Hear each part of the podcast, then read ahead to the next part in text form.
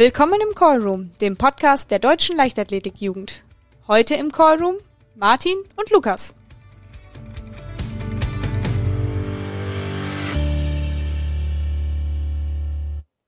Hallo Martin, schön dich wieder in einer neuen Folge des Podcasts hier begrüßen zu dürfen. Hallo Lukas. Wir hatten ja jetzt tatsächlich eine kleinere Pause eingelegt, war gar nicht so geplant, aber die Late Season hatte ja nochmal voll Fahrt aufgenommen und ähm, da war zumindest ich sehr beschäftigt. Ich nehme an, du auch, ne? Ja, auf jeden Fall. Aber jetzt ist ja ein bisschen vorweihnachtliche Ruhe eingekehrt. Genau. Und dann kriegen wir das auch wieder hin, genau. ein paar Podcast-Folgen aufzunehmen. Genau, also die nächsten Folgen werden auf jeden Fall alle pünktlich und regelmäßig kommen. So viel kann ich schon sagen. Ja, dann schauen wir doch mal darauf, was äh, in den letzten Wochen oder auch so in den letzten Tagen so passiert ist. Erstmal aus unserem konkreten Ehrenamt heraus können wir sagen, es ist was passiert.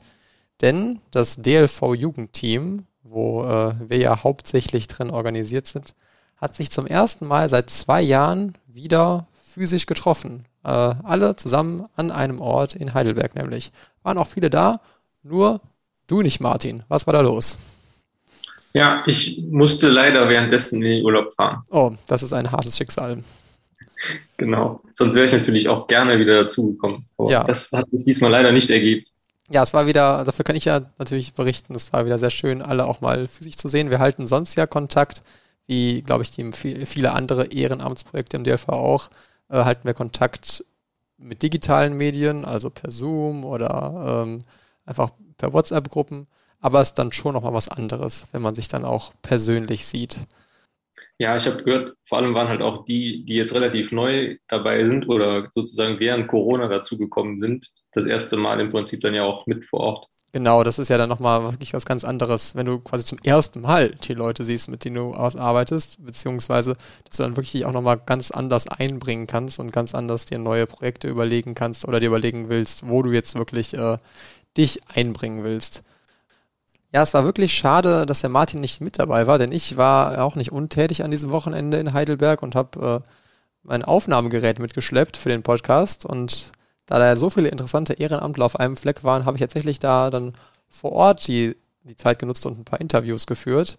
Da äh, ja, hätte ich Martin auch gerne dabei gehabt. War ja leider im Urlaub, ging also nicht.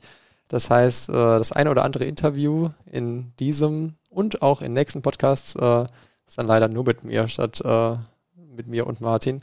Aber dafür äh, hören wir deine Stimme ja jetzt gerade.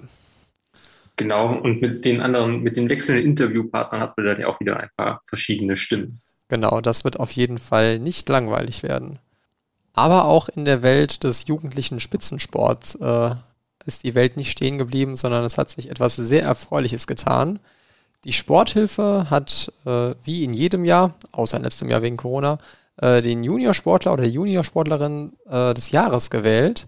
Und da gab es dieses Jahr fünf Nominierte. Und da hatten wir uns für die Leichtathletik auch äh, relativ große Chancen ausgerechnet, denn von den fünf Nominierten waren direkt äh, zwei der nominierten Leichtathleten. Wir hatten äh, eine Ski-Freestylerin, einen Biathleten, einen, einen Mountainbiker aus dem Radsport und dazu dann halt Oliver Koletzko für den Weitsprung und Sarah Vogel für den Stabhochsprung. So, dann gab's äh, die Gala, wo dann auch die Wahl quasi verkündet wurde. Und tatsächlich wurde die Stabhochspringerin Sarah Vogel zur Juniorsportlerin des Jahres 2021 gewählt. Genau, und Grund für die Wahl war halt ihr Sieg bei der U20 EM in Tallinn. Genau, das hatten wir damals ja auch schon begleitet. Da ist sie ja 4,30 Meter gesprungen. Aktuell auch an der deutschen Erwachsenenspitze der Frauen kommt man damit schon relativ weit, denke ich. Von daher Glückwunsch zur Wahl. Ja, das Hauptthema der heutigen Folge äh, handelt ja von den DM-Camps, die wir mit dem Jugendteam angeboten haben. Und ähm, bevor wir da jetzt tiefer einsteigen, hatte ich mich gefragt, äh, wir beide haben jetzt ja eher wenig mit den Camps zu tun. Martin, warst du mal bei so einem DM-Camp dabei und hast mal mitgeholfen? Ich war mal dabei, aber ich habe nicht mitgeholfen. Oh, welcher also ich, war, ich war 2016 da, also in Kassel, aber halt mit einer Vereinsgruppe. Ach, du warst, äh, ah, du hast es also andersrum gemacht. Du hast quasi deinen Verein dazu motiviert, ein Angebot des DLVs wahrzunehmen und bist dann quasi in der Funktion deines Vereins hingefahren. Ganz genau. Das ist ja vorbildlich. Das ist ja eigentlich noch viel besser, als, äh, als sich als selber quasi auf der anderen Seite zu helfen. Und wer Ja, ob das jetzt besser ist, weiß So. ich nicht. Aber Ja, okay. es war mal eine, eine Erfahrung, sich da einfach nur bespaßen zu lassen und äh, mit nichts was zu tun zu haben. Ja, das glaube ich, wenn die anderen, die man kennt, äh, ja quasi dafür arbeiten müssen und äh, man selber das Angebot annimmt. Hat dir denn Spaß gemacht? Ja, auf jeden Fall. Ja, War eine coole Erfahrung. Also einfach mal da mit im Stadion zu sein, auch die Übernachtung in der Turnhalle und Mhm. gemeinsames Pizza essen. Ja, Ja, ja, das, äh, das glaube ich, das zon- 2016 Camp in Kassel, das war das einzige, wo ich nicht dabei war, weil ich da noch nicht Teil des Jugendteams war. Schade, dass wir also niemals zusammen im Camp waren, weil von da an war ich dann in jedem Camp dabei, allerdings halt auf der DLV-Seite und nicht als Teilnehmer. Ja, aber schön. Ich hätte tatsächlich vorher diese, diese Aufnahme gedacht, dass du äh, die Camps nur aus unseren Erzählungen kennst. nein, weit gefehlt. Ja. Und jemand, der sich da noch deutlich besser auskennt als wir, äh, ist die Ehrenamtlerin, die das äh, die ganzen Jahre über quasi hauptsächlich äh, verantwortet hat, die das für das ehrenamtliche Jugendteam geleitet hat. Es gibt natürlich auch immer noch Hilfe von den Hauptamtlichen im DLV, aber was das Ehrenamt betrifft, war sie eigentlich hauptverantwortlich dafür. Es geht nämlich um die gute Nicola aus dem DLV-Jugendteam. Und ich freue mich, dass wir die Nicola jetzt hier im Podcast begrüßen dürfen, damit sie äh, ja quasi aus erster Hand erzählen kann, was sie alles äh, in den Jahren gelernt hat, was sie alles erlebt hat. Und ähm, ja, ich würde sagen, lass es nicht länger reden, sondern einfach die Nicola in den Podcast holen.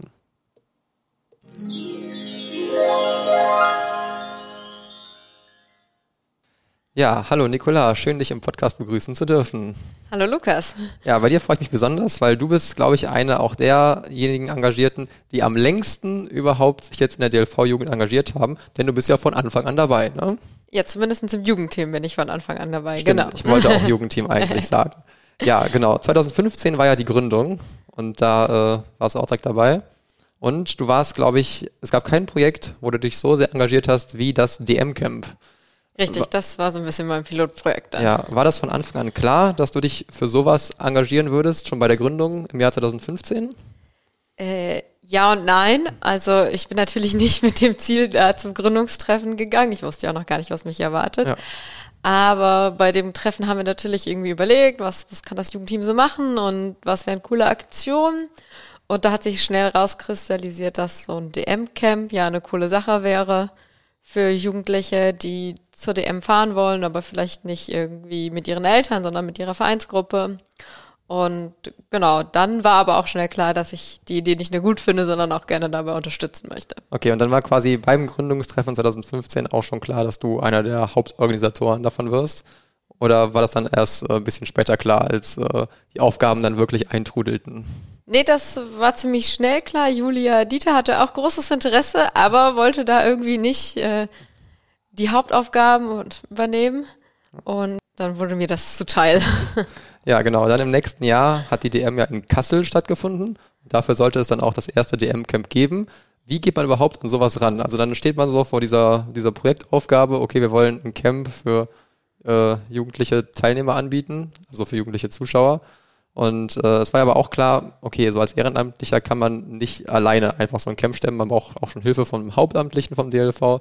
Wie ist das dann abgelaufen? Also wahrscheinlich warst du relativ äh, oft in der Kommunikation mit dem DLV dann. Das definitiv. Also ich glaube, wir haben äh, zuerst irgendwie mal überlegt, was es schon gab. Ähm, das war jetzt nicht vom DLV, aber ich glaube vom Berliner Leichtathletikverband äh, zum E-Stuff. Hatten uns da ein bisschen angeguckt, was die mal so gemacht haben. Und es gab ja auch schon das Jugendlager und mal zur EM oder so ähm, Camps.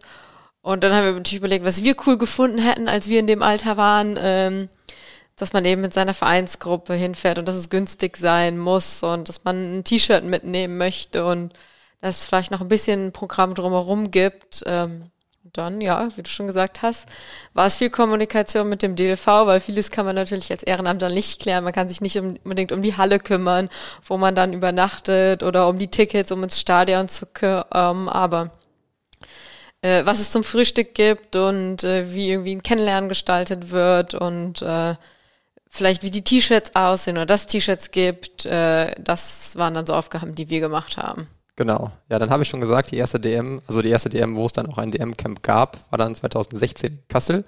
Und äh, das war tatsächlich das einzige DM-Camp, wo ich noch nicht dabei war, Ja. weil ich mich noch nicht engagiert habe da. Ja, von daher äh, muss ich jetzt be- bezüglich dieses Camps eigentlich alles jetzt dich fragen. Ähm, lief es denn gut? Ich habe gehört, die Halle, die ihr damals hattet, also vielleicht zur Erklärung, äh, Konzept des DM-Camps, um das möglichst günstig anzubieten, ist eben, dass man einfach in einer großen Turnhalle mit allen zusammen schläft. Jeder bringt sich halt seinen eigenen Schlafsack mit oder seine Isomatte und dann können alle da zusammen schlafen. Und ich habe gehört, diese Halle in Kassel, die war recht kuschelig, also relativ klein. Ja, ich, ich, die war klein, aber fein. Mhm. Die war die Halle von dem Verein von jemand, der damals auch noch äh, im Jugendteam war, der ganz am Anfang mit dabei war und das organisiert hat, war auch nicht in Kassel selber, sondern irgendein Vorort. Ich kann mich schon nicht mehr dran erinnern, wie er hieß. Äh, sorry an der Stelle. Und da hatten wir natürlich auch ein paar Minuten Weg nach Kassel selber, aber ansonsten war sie top. Ich glaube, sie war relativ warm, aber wie das in Turnhallen immer so ist, obwohl man da Sport macht, kann man die meistens nicht so gut lüften, was mit vielen Leuten schon über Nacht natürlich auch nicht so vorteilhaft ist, aber gehört irgendwie auch dazu, ne? Wie Ja. mit der Isomatte nochmal auf dem Boden zu pennen, ähm, gehört, glaube ich, auch ein bisschen schlechte Luft. Weißt du aus dem Kopf, wie viele Teilnehmer äh, es beim ersten DM-Camp gab? So 100, 120, Das ist ja schon eine Menge eigentlich. glaube ich. Danach wurde es, in Erfurt waren es, glaube ich, noch mehr. In Da Erfurt waren so- fast 150, Ich glaube wollte ich. gerade sagen, ich hätte gesagt 150, 160. Mhm. In Nürnberg dann ein bisschen weniger. Ja, Nürnberg hatte halt das Problem, dass ein paar Wochen später die EM im eigenen Land war, sodass ich verstehen kann, dass dann das Interesse für die DM dann nicht so hoch war. Richtig. Und aus irgendwelchen Gründen war, glaube ich, lang, ganz lange nicht klar, ob wir eine Halle bekommen konnten und ob es überhaupt stattfinden kann. Und dann haben, mussten wir natürlich auch relativ kurzfristig Werbung dafür machen. Und dann waren es aber immer noch irgendwie 80 Leute. Also ist jetzt nicht so, dass wir da zu 20 waren. Ähm, da waren schon bestimmt fünf, sechs Vereine, die mit in Gruppen gekommen sind. Es war dann verhältnismäßig einfach ein bisschen kleiner, weil Erfurt davor das Jahr so groß war. Ja. Und in Berlin war es dann schon wieder eine ganze Ecke. Ja, ja Berlin war ja nochmal besonders, da ging es ja auch länger. Ich glaube, das war wirklich, da war die Grenze auch erreicht von dem, was wir leisten konnten. Definitiv, ja. Aber da kommen wir, kommen wir auch gleich zu. Ähm, erstmal noch zum ersten DM-Camp in Kassel. Ähm, ja, wenn wir nochmal ganz kurz auf die Aufgaben blicken, die dann wirklich vom Jugendteam übernommen wurden. Das war quasi, glaube ich, die Organisation von allen, allen Mahlzeiten. Ja, genau. Also alle Mahlzeiten hier ist in dem Fall Frühstück. Mhm. Und ich glaube, wir haben am ersten Abend irgendwie Pizza bestellt. Das ist dann auch zur Tradition geworden. Am ersten Abend gibt's immer Pizza oder gab's immer Pizza. Und äh, dann für den zweiten Abend, den Samstagabend, äh, für die, die nicht irgendwie in der Stadt irgendwie mit ihrer Gruppe essen gehen wollten, hatten wir dann, glaube ich, auch was organisiert. Ja, genau. Und äh, zur Aufgabe gehörte auch die Erstellung quasi eines Rahmenprogramms, weil die DM ist ja jetzt nicht 24 Stunden am Tag und damit sich die Vereinsgruppen dann nicht langweilen, beziehungsweise auch noch ein schönes, nettes Rahmenprogramm haben, haben wir uns da, glaube ich, auch einiges überlegt. Kannst du da noch aus dem Kopf sagen, was ihr in Kassel gemacht habt? Ich glaube, ähnlich wie äh, in den anderen Jahren, freitags gab es natürlich immer eine Begrüßung für alle und so ein bisschen kennenlernen, damit auch, weil die Gruppen untereinander kannten sich ja, waren ja irgendwelche Vereinsgruppen, die auch wahrscheinlich zusammen trainieren oder sich zumindest schon mal auf dem Sportplatz gesehen haben, aber auch, dass sich die Gruppen untereinander ein bisschen kennenlernen. Äh, da haben wir dann auch schon mal, ich weiß nicht mehr, bei welchem Camp es war, irgendwie das Mörderspiel gespielt, wo sich fleißig getötet wurde. Genau, dann haben wir samstagsabends auch schon mal so verschiedene Sachen angeboten oder auch noch freitagsabends irgendwie einen Film gucken. Dann haben wir uns einen Leichtathletikfilm rausgesucht und einen Beamer. Äh, und dann haben wir einen Film geguckt. Ähm, Ja, ja, so, solche Sachen. genau. Und dann ja, höre ich jetzt schon aus deinen Erzählungen, das DM-Camp in Kassel lief also ganz gut. Und dann hat man sich gedacht, prima, das äh, bieten wir auf jeden Fall nächstes Jahr nochmal an. Dann ist man ja erstmal froh, wenn man es 2016 geschafft hat. Wann begann denn dann eigentlich die Arbeit fürs nächste? Also wie viele Wochen im Vorhinein muss man sich eigentlich auf sowas vorbereiten? Also das Jugendteam selber nicht ganz so lange wie das DLV Hauptamt, weil die haben da natürlich schon relativ früh ähm, auch die Location dann für uns gesucht, also die Halle, weil in, wir wollten natürlich nah am Stadion sein, aber die Halle, die am nächsten am Stadion ist, ist ja immer schon fürs Aufwärmen reserviert, also muss man dann so die zweitnächste Halle im besten Fall irgendwie organisieren. Also das hat der DLV sicherlich mit Sicherheit mehr als ein halbes Jahr im Voraus gemacht. Ja. Da waren wir aber Gott sei Dank nicht so involviert. Und ich würde sagen, wir haben immer so beim Frühjahrstreffen dann so richtig Fahrt aufgenommen. Dann hat man sich ja auch nochmal getroffen und dann konnte man schon die ersten Sachen zusammen vor Ort besprechen und Aufgaben verteilen. Und äh, da die DM ja immer so im Sommer ist, Juli, Mhm, ja. und ich glaube, es war auch schon mal im Juni, je nachdem, äh, welche großen internationalen Meisterschaften noch so anstehen. Ja. Äh, ja, dann geht so Frühjahr, März, April so richtig los und danach wird sich auch häufig bei WhatsApp ausgetauscht oder nochmal. Ja. Damals noch geskypt. Ja. Ja, gerade im Vorfeld hat man ja auch einiges zu tun mit den Anmeldungen. Ne? Also gerade jetzt, wenn wir uns 2017 in Erfurt anschauen, wenn da 150 Teilnehmer sich anmelden, da hat ja schon der eine oder andere Fragen, ob man muss irgendwie die Bezahlung klären und so. Ich habe das 2017 ganz konkret mitbekommen, weil in Erfurt auch äh, eine Jugendgruppe aus meinem Verein sich angemeldet Ja, hat. stimmt. Das heißt, ich habe das quasi aus beiden Richtungen dann gesehen. Und da war schon viel, äh, viel Arbeit nötig, hatte ich das Gefühl. Also wo ich auch immer quasi irgendwas von meinem Verein gehört habe, dann wieder dich gefragt habe, wie das jetzt ist mit der Bezahlung und wie das ist mit der Anreise und so. Du konntest das ja auch auf dem kurzen Dienstweg quasi Richtig. klären. Normalerweise wären so Themen wie ja auch Bezahlung, genauso wie Hallensuche ja eher was, was das Hauptamt dann für uns erledigt. Ja. Äh, die, an die wurden natürlich auch die ganzen Anmeldungen geschickt. Oh, und die haben uns das dann auch nur am Ende einmal gesammelt gegeben, dass wir wissen, äh, wie viele Leute sich da angemeldet haben, aus welchen Vereinen und vielleicht welche Besonderheiten wir beim Einkaufen fürs Frühstück beachten müssen. Ob da jemand Vegetarier ist ja schon relativ Standard, aber laktoseintolerant oder ähnliches ist. Ja, genau. Ja, und dann irgendwann rückte dann der Tag der, des DM-Camps in Erfurt näher. Und das war dann auch das erste DM-Camp, wo ich dabei war. Ich weiß noch, wie beeindruckt ich nach meiner Anreise von der Halle war, weil das in Erfurt, das war echt eine riesen Halle. Ich glaube, das war eine Dreifachhalle, die noch einen zweiten Stock hatte. Also Ja, so stimmt. Ich glaube, ich habe auch oben geschlafen. Ja, ich glaube, wir haben alle oben geschlafen, weil das war, also luxuriöser ging es eigentlich nicht mehr, weil von diesem Umlauf oben konnte man quasi auf die ganze Halle runter gucken. Und ähm, da hatte man dann alle Teilnehmer im Blick, dass alle auch die Nachtruhe einhalten. Ja, das ist ja auch immer so eine Sache. Genau, ja. Ähm, wir haben es insofern relativ einfach mit äh, quasi dem Einhalten von Regeln, weil jedes Team beziehungsweise jede Gruppe ja ihre eigenen Betreuer mitbringen muss. Das ist schon mal für uns wichtig, weil wir dann rechtlich nicht verantwortlich sind für die minderjährigen Teilnehmer. Genau. Und wenn es dann irgendwie da um die Einhaltung von Regeln geht, kann man halt einfacher mal einen volljährigen Betreuer ansprechen, dass er doch bitte seine Gruppe im Zaum halten soll, als äh, das selber durchzusetzen. Ja, also wie gesagt, Erfurt war dann das erste Camp, wo ich äh, aktiv vor Ort geholfen habe. Und ich weiß noch, ich kam an, ich war erstmal sehr beeindruckt von der Größe der Halle, hatte ich ja eben schon erwähnt. Und ähm, ich war auch schon äh, tatsächlich am Freitag um 11 Uhr da, wie ein paar von euch auch, äh, weil wir noch ein paar Dinge erledigen mussten, bevor die ersten Athleten gekommen sind. Und das hieß für uns vor allem Beutel packen, denn die Teilnehmer haben von uns äh, auch ein paar Goodies bekommen. Weißt du noch, was wir 2017 irgendwie so hatten oder was wir allgemein so hatten? Also ich glaube, es ist auf jeden Fall mehr geworden in den Jahren. Am Anfang war es, glaube ich, hatten wir mal so einen Beutel, den hat der Betreuer bekommen.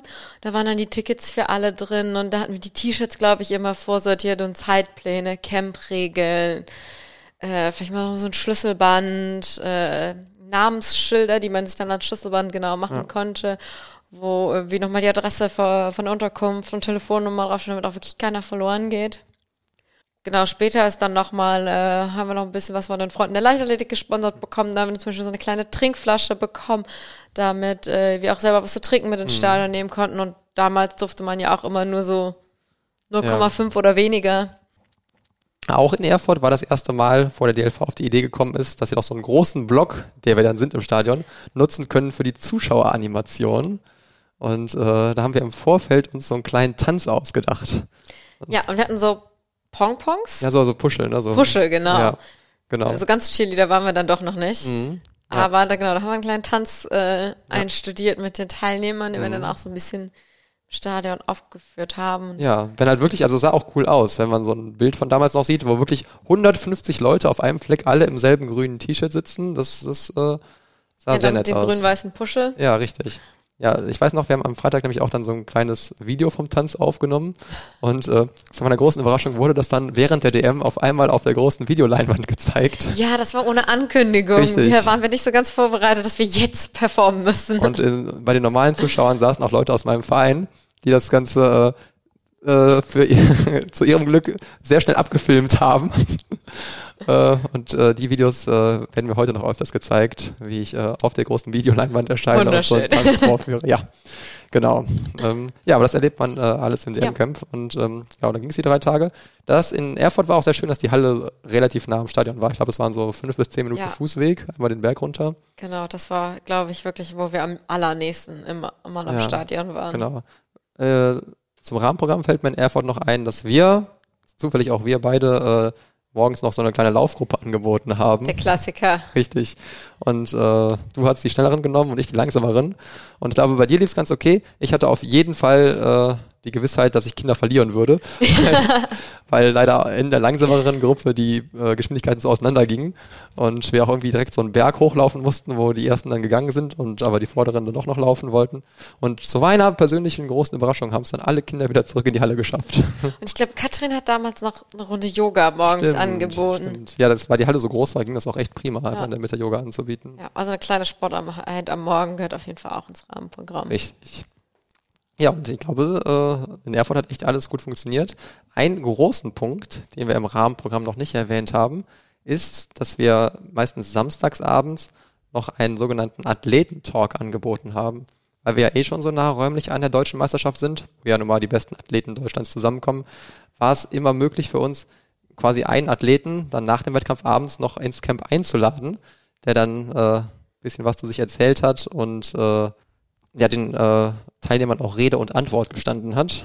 Ähm, hattet ihr das 2016 in Kassel auch schon? Ich meine ja, ich habe Bilder ja, davon gesehen, meine ich. Ich glaube auch, genau, ja, 2016 war Cindy Rohleder da. Katrin, die auch mal im mhm. Jugendteam war, hat sie interviewt. Ja, es war auch auf so einer Bühne, ne? Ich kann mich da an Bilder erinnern. Ich glaube, wir saßen, also die Kids saßen, ja. weil wir keine Bühne hatten. Ach so, stimmt. Ich glaube, erst danach hatten wir häufig eine. Und äh, Katrin und äh, Cindy äh, saßen dann auf dem Stuhl, dementsprechend mhm. waren die auch ein bisschen höher dann, aber. Ja. Genau. Genau, 2017. War es dann der Hochspringer Matteo Sprichwilko. Ich kann mich noch erinnern, es war relativ äh, unsicher, ob wir den bekommen, weil Athleten, je nachdem wie der Wettkampf läuft und je nachdem, ob sie auch gesund wieder aus dem Wettkampf rauskommen, gerade bei Hochspringern weiß man ja auch nicht so genau, kann ja auch sein, dass die dann, dann keine Lust mehr haben, irgendwie noch abends in so eine Halle zu tingeln und vor 150 Kindern irgendwie was zu erzählen. Aber hat zum Glück geklappt. Äh, Theo Sprichwilko war da. Er hat sogar äh, haben wir Jennifer Montag mitgebracht. Ich glaube, die war damals vielleicht noch nicht so bekannt. Äh, mittlerweile ist die ja, kennt die eigentlich jeder Leichtathletik-Fan. Und die hat sich dann einfach still äh, zu den quasi Teilnehmern gesetzt.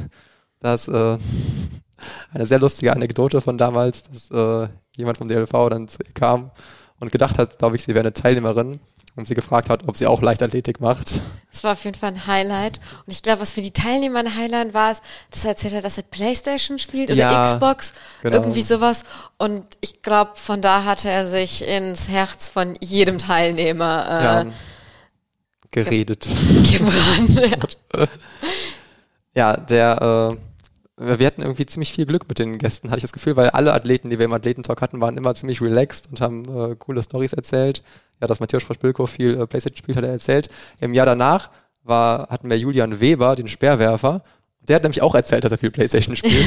ich weiß nicht, ob das ihr Erfordernis ist, um irgendwie Leichtathletik auf äh, Spitzenniveau zu betreiben. Ich, ich glaube schon. Ich kann aus Insider-Kreisen äh, berichten, dass es im Athletenhotel bei der EM 2018 auch Playstation gab für die Athleten, damit sie was zu tun haben in der Phase ja. vor oder nach den Wettkämpfen. Ja, wahrscheinlich gar nicht so unclever, ne? Wenn man eh sich irgendwie regenerieren muss und sich nicht so viel bewegen soll, dann kann man sich auch irgendwie vernünftig ablenken. Ja. Ja. Ich weiß noch, äh, gerade in 2017 war es dann auch so, da hat sich der äh, Matthäus wirklich viel Zeit genommen und auch noch äh, alles unterschrieben, was ihm irgendwie hingehalten wurde. Ich glaube, er war wirklich sehr beliebt dann bei allen Teilnehmern. Genau, egal ob T-Shirts oder was auch immer, äh, hat er sich wirklich, glaube ich, doch mal so eine halbe Stunde am Ende Zeit genommen, um Fotos zu machen, um Unterschriften zu geben. Das war wirklich cool. Ja, dann haben wir jetzt schon ein bisschen vorgegriffen auf 2018. Das war die DM in Nürnberg. Da war die Halle leider nicht ganz so nah äh, an dem Stadion dran. Wir sind aber trotzdem zu Fuß gelaufen, glaube ich. Es war immer noch fußläufig. Ich glaube, man konnte so gerade noch zu Fuß laufen, da war nur so wer keine Lust hat, ist Bahn gefahren. Genau, da war nur so eine riesige Straße äh, mit sehr wenig Ampeln irgendwie vorher. Und ich weiß noch, dass wir immer das Problem hatten, irgendwie 80 Leute unfallfrei über diese Straße drüber zu kriegen. Ja. ja. Ja, 2018 äh, war schade, dass es so ultra regnerisch, windig und kalt war. Also bei so einer deutschen Meisterschaft im Sommer also ich pack da jetzt nicht so viel Kleidung ein. ich weiß noch, wenn wir dann mit dem DM-Camp auf der Tribüne saßen und wir alle so richtig gefroren haben. Also ich habe zumindest richtig gefroren. Vielleicht hatten manche Leute mehr Kleidung an, weil der Wind auch genau auf unserem Block stand. Das tat mir für die Teilnehmer ein bisschen leid, weil man das im Sommer jetzt nicht unbedingt erwartet. Ja, deutscher Sommer halt, ne? Ja. Abgesehen davon, ich habe gerade keine richtige Erinnerung mehr an die Halle. Ich glaube, die war aber auch ausreichend groß. Das war eine Sporthalle von der Schule, ich glaube auch so eine Dreifachturnhalle. Ah, ja. Und zum Essen durften wir dann in die Kantine von der Schule, mussten wir irgendwie einmal außen rumlaufen oder so. Mhm. Ja. Und äh, dann hatten wir auch den Schlüssel und dann mussten wir alles auch immer selber aufschließen. Das Ja. war schon äh, Ja. als Betreuer auch äh, sehr herausfordernd und man war immer Ja. ein bisschen nervös, dass man auch alle Schlüssel parat hat und Und auch nicht irgendwo hingeht, wo man nicht darf, weil das war wirklich eine riesige Schule. Ja. Und ähm, ich meine, wer schon mal irgendwie in so einer verlassenen Schule am Wochenende war, es ist halt alles dunkel, irgendwie alles ist unbenutzt. Und gerade wenn man dann quasi nur die Berechtigung für Kantine und äh, Turnhalle hat, will man ja auch nicht auf einmal im Chemietrakt landen. Im Zweifel irgendwie noch so, so einen Alarm auslösen. Aber wir sind einigermaßen gut durchgekommen, weil wir auch das Glück hatten, dass eine der Betreuerinnen aus dem Jugendteam zufällig auf diese Schule gegangen ist. Ja, genau. Und die konnte uns dann so ein bisschen navigieren. die hatte Insider-Infos quasi. Ja, genau. Ähm, 2018 hatten wir dann, wie ich eben schon gesagt habe, den Speerwerfer Julian Weber im Athletentalk. Da gab es sogar noch den Extra-Service, der ist nicht mal zu uns in die Turnhalle gekommen, sondern den konnten wir direkt äh, im Stadion interviewen, weil in Nürnberg gab es dann auch so, ich sag mal, Art Konferenzräume, quasi neben der Leichtathletikbahn. Und da hatten wir dann mittags äh, so einen Raum gebucht, wo dann der Julian Weber zu uns kam.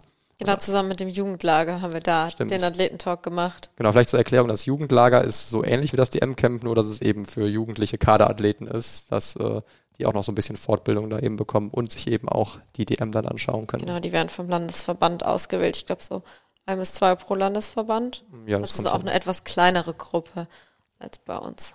Äh, mit Julian Weber, das war sehr schön, weil der war samstags dann beim Athletentalk und sonntags ist er dann äh, gestartet und damals war er auch noch relativ unbekannt. Mittlerweile ist er ja auch international gestartet und so. Aber es war ziemlich lustig, weil der Speerwurf-Anlauf auch genau unter unserem Block lag. Und dann hat er halt äh, am Tag vorher schon 80 neue Fans gewonnen. Und dann war er quasi der Speerwerfer, der am lautesten beklatscht wurde. ja, stimmt. Glaube ich, die ja. anderen Zuschauer und Teilnehmer etwas irritiert hat. Aber ich glaube, unser Blog hat sowieso bei jedem DM-Camp beziehungsweise bei jeder DM immer gut Stimmung gemacht. So Ja. viele Leute auf einem Haufen im, im gleichen T-Shirt, das, äh, das macht schon gut Stimmung. Und gerade wenn man dann vielleicht nicht der bekannteste Athlet im Feld ist, wenn man so gegen Thomas Röhler ähm, und Co. Äh, antritt, dann äh, schadet so ein bisschen extra Support bestimmt nicht. ja, das glaube ich auch. Und hat ja ihm jetzt auf seinem Weg in die Weltspitze auch keinen Abbruch getan. Definitiv nicht. Und äh, genau, sonst äh, war 2018 eigentlich äh, ziemlich, will ich sagen, normal. Also es war so ähnlich wie die DM-Camps davor. Man hat ja auch schon fast ein bisschen Routine gehabt. Es war ja schon das dritte DM-Camp. Und dann haben wir uns so gedacht, das vierte Jahr, da kann man ja auch noch mal einen draufsetzen. Ähm, Rahmen hat das ja auch geboten. Es war ja in Berlin, Riesenstadion. Das waren die ersten Finals. Mhm. die Finals, genau.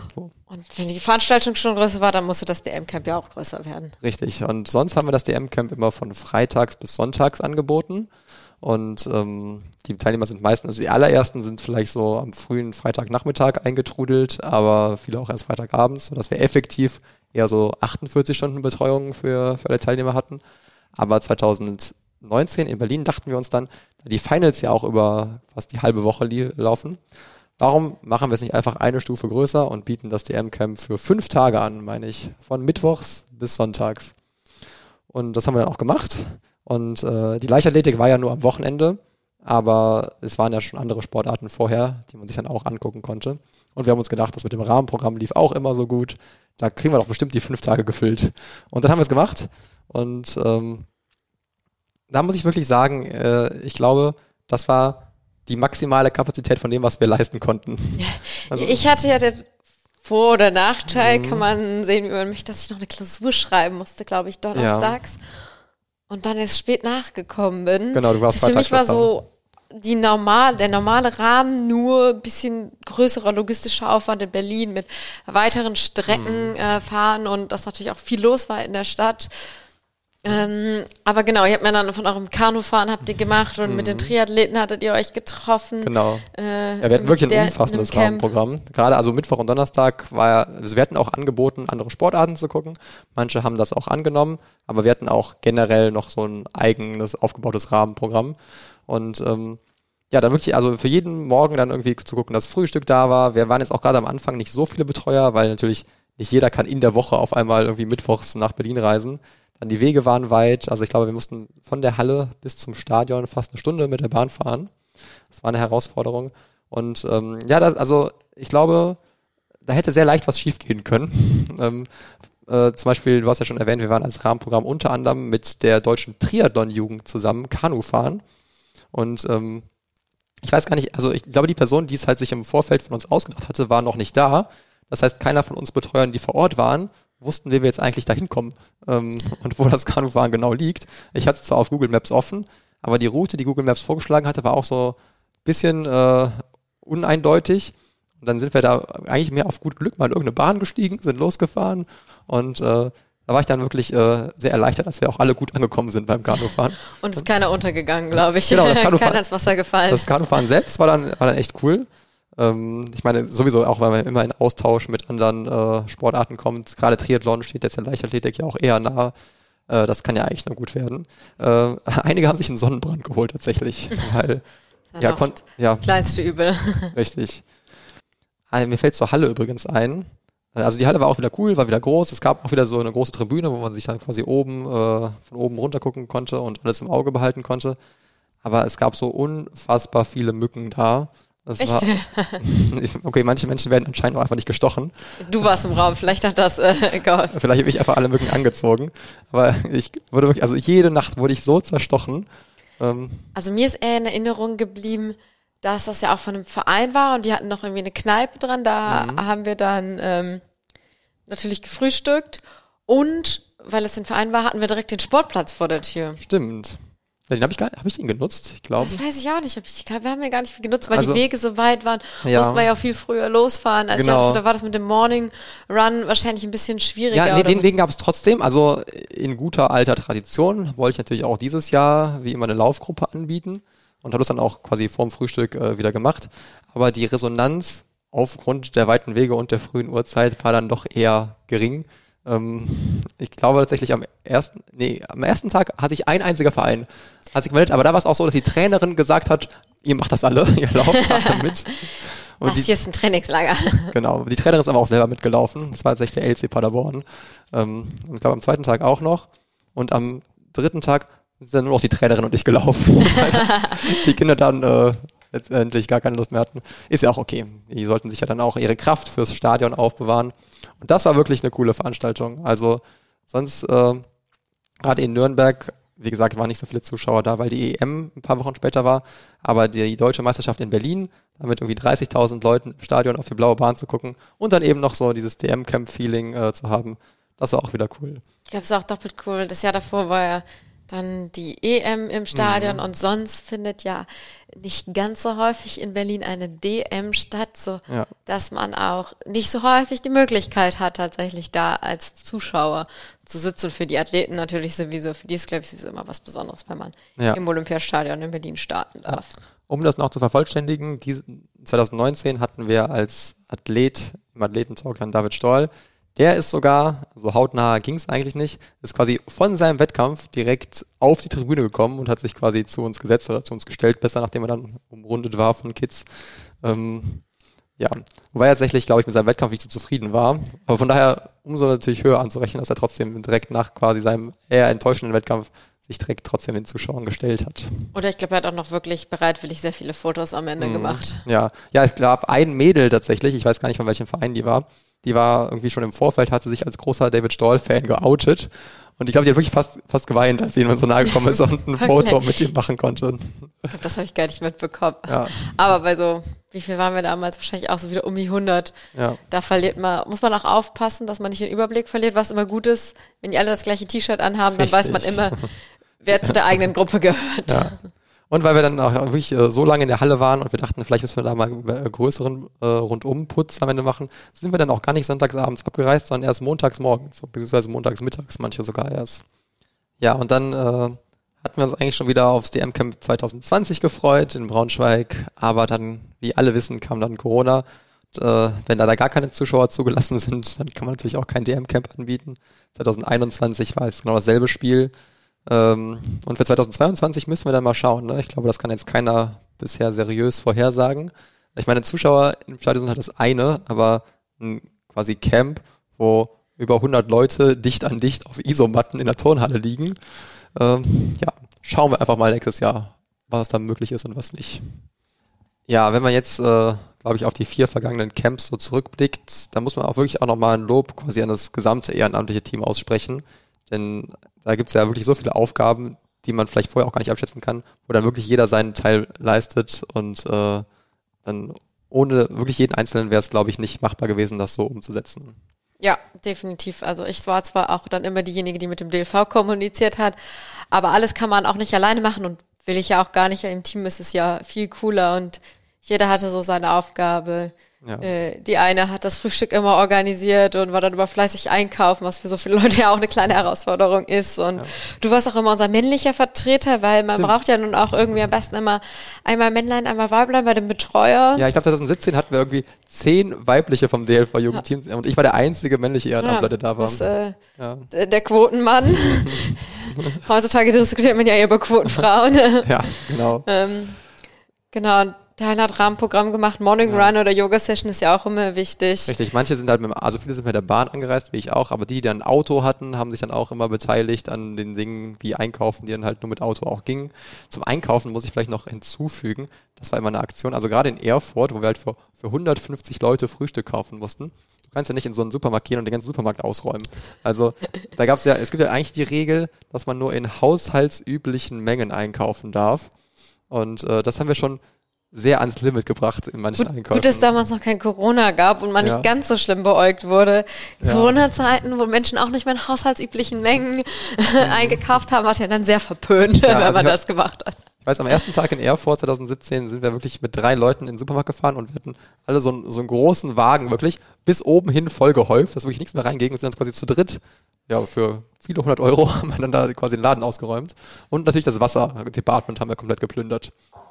Ähm, ja, irgendwann waren wir gleich auch mit dem Sprinter vom DLV mal stimmt. einkaufen. Ja, irgendwann haben wir mal Wasser geholt und haben direkt mit einfach den Menschen an der Kasse geredet, dass wir einfach sehr viel Wasser brauchen. Dann durften wir mit dem Sprinter direkt irgendwie hinten ans Lager fahren. und haben quasi direkt von, von, von deren Lager einfach die ganzen Sixpacks äh, dann in den Sprinter geräumt. Genau, aber so wie wir es eben gesagt haben, äh, dass es dann irgendwie jeder hatte einen anderen Part, eine andere Verantwortung und ohne diese Teamleistung hätte es wirklich nicht funktioniert. Und wir hatten auch immer tolle Vereine, beziehungsweise Vereinsgruppen. Stimmt. Also im Großen und Ganzen, ich glaube, es gab auch Jahre, da waren wir überrascht, dass sie alle um 11 Uhr als Nachtruhe waren und ruhig waren. Mhm. Da hatten wir ja gar nicht mit gerechnet.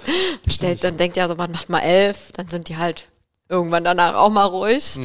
Und dann waren die alle richtig lieb und haben sich an alle Regeln gehalten und ja. ist auch nie jemand verloren gegangen, egal wie weit die Strecke war und ja. Eigentlich haben wir immer gute Erfahrungen, also sehr gute Erfahrungen auch mit den Vereinsgruppen gemacht. Genau, wenn das also jemand zuhört, der mal Teilnehmer in dem Camp war, auch äh, großes Lob an euch auf jeden Fall für die fleißige und äh, verantwortungsvolle Mitarbeit. Vor allen Dingen an die Betreuer von den ja, genau. Vereinen, die natürlich dann für ihre Rasselbande verantwortlich waren ja. und Ansprechpartner für uns. Ist auch nicht so leicht. Viele sind mit der Bahn immer angekommen. Ich meine, mit so äh, wie war die genaue Altersgrenze im Camp immer? War das 12 bis 16? Ich glaube 18. 12 bis 18? Also man durfte nicht mehr 18 sein, oder? Man, also ja, danach konnte man als Betreuer mitfahren. Stimmt. Genau, also ich meine, da gehört ja auch ein bisschen was dazu, wenn man als Betreuer mit so 12, beispielsweise 12 äh, Personen zwischen 12 und 17 äh, WCE fährt. Mit äh, Isomatte und Schlafsack und einem Rucksack noch, mit mhm. Klamotten. Ja, ist glaube ich auch nicht so leicht zu managen. Und auch wirklich Respekt an die Betreuer. Wir haben, glaube ich, mindestens einen so harten Job wie wir gehabt. Ja. Ich würde sagen, vielen Dank, dass du so bereitwillig Auskunft gegeben hast über die letzten vier Jahre DM-Camp. Sehr gerne. Ja, dann hoffen wir, dass äh, im nächsten Jahr äh, das mit Corona äh, in großen Teilen erledigt ist, man wieder einiges an tollen Aktivitäten durchführen kann. Vielleicht sogar wieder ein DM-Camp, wissen wir noch nicht. Schauen wir mal. Haltet gerne Ausschau auf der Webseite leichtathletik.de. Da findet ihr oben den Reiter Jugend und dann gibt es dann sogar einen eigenen Tab, der, da steht Camps. Und wenn es was Neues gibt, erfahrt ihr es auch auf jeden Fall da. Und oder in der App. Jetzt gibt es auch eine App. Ja, da kann man es vermutlich auch aufrufen. Oder bei Instagram. Oder bei Instagram wie immer. Also das ist ja das, was ich in jeder Folge sage, ist alle Neuigkeiten der DLV-Jugend, egal aus welchem Ressort, wie auch natürlich auch die Camps, äh, findet ihr dann auf Instagram auf unserem Account dlv-jugend. Ähm, ja, dann bleibt mir nur zu sagen, danke Nicola für deine Teilnahme hier. Ja, danke, dass ich äh, Gast im Podcast sein durfte. Es war uns eine Freude. Und ähm, dann würde ich sagen, dir noch einen schönen Tag und wir hören voneinander. Ja, gleichfalls. Ja, Martin, ganz schön verantwortungsvolle Aufgabe fand ich das immer schon für ein Ehrenamt. Ich meine, ja, es gibt auch noch das Hauptamt vom DLV, aber du bist ja eigentlich, also Nikolas ist ja diejenige, die es hauptsächlich organisiert hat und da hast du ja schon die Verantwortung für über 100 Kinder. Ich meine, ein bisschen flapsig gesagt, ist halt, ist so, wenn du es halt nicht hinkriegst, das Essen mich zu planen, sind da halt 100 Kinder, die wegen dir hungern, ne? Das ist schon nicht so schön. Nee, ist auf jeden Fall ja. viel Verantwortung mit ja, dabei. Gerade für, so ein, ja, für so ein Ehrenamt schon. Also, ich meine, wahrscheinlich ein bisschen mehr Verantwortung, als wenn man in einem Maskottchen über so eine Veranstaltung drüber läuft und nur im Maskottchen drin steckt, oder? Naja, also so eine Veranstaltung so ganz ohne Stimmung wäre aber auch nicht schön. Nee, das wäre auch nicht schön. Ich wollte nicht sagen, dass die, dass die Aufgabe als Maskottchen nicht wichtig ist. Ne? Verstehe mich nicht falsch. Nur es kann vielleicht nicht so viel schief gehen. Ah, das, das, ist vielleicht richtig, ja. ja. Ja, Martin, dann danke wieder für deine Zeit. Ich wünsche dir einen schönen Start in den Herbst. Ähm, ja, den wünsche ich dir und auch allen unseren Zuhörern natürlich. Oh ja, äh, die wollte ich auch auf keinen Fall ausklammern. Ähm, und ja, dann, wie ihr jetzt schon im Podcast gehört habt, äh, haltet doch einfach mal die Augen offen, ob es im nächsten Jahr wieder ein DM-Camp geben wird. Falls dem so ist, werden wir es natürlich auch nochmal im Podcast erwähnen. Aber ich kann auch schon mal wirklich vorab sagen, es lohnt sich wirklich und ähm, ist eigentlich für jede Trainingsgruppe ein Zugewinn, mal in diesem Rahmen eine deutsche Meisterschaft zu erleben. Das stimmt auf jeden Fall. Ja, dann äh, ja, dir noch einen schönen Tag, Martin, unseren Zuhörern noch einen schönen Tag und wir hören uns beim nächsten Mal. Auf Wiedersehen. Tschüss. Tschüss.